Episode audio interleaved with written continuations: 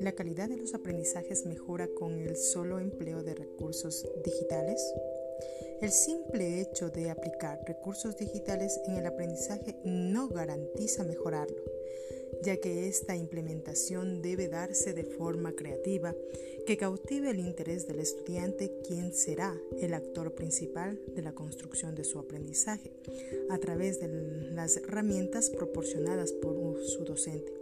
¿Quién será el guía que acompañe el proceso de aprendizaje de manera colaborativa? ¿Cuáles son los actores principales en el contexto educativo que debe desarrollar habilidades digitales? ¿Por qué hacerlo? Los actores principales que deben desarrollar habilidades digitales son los docentes y estudiantes, porque somos los actores principales del proceso educativo que cada día presentan grandes retos tecnológicos a los que debemos estar preparados para implementarlos en el desarrollo de aprendizajes. ¿Cuáles son las oportunidades y desafíos que enfrenta el proceso de enseñanza-aprendizaje con, con adquisición de habilidades digitales? Las oportunidades en el proceso educativo de aprendizaje son infinitas.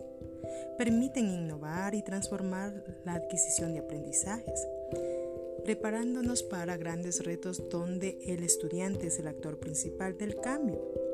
Pero uno de los mayores desafíos en nuestro país es descubrir la gran brecha digital que tenemos en la educación, sumado también los riesgos del mal uso de los mismos.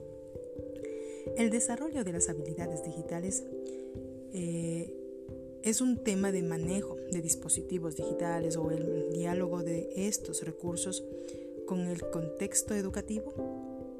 Tanto el manejo de dispositivos digitales como el diálogo de estos recursos en el contexto educativo van de la mano, ya que uno depende del otro para generar aprendizajes en entornos educativos.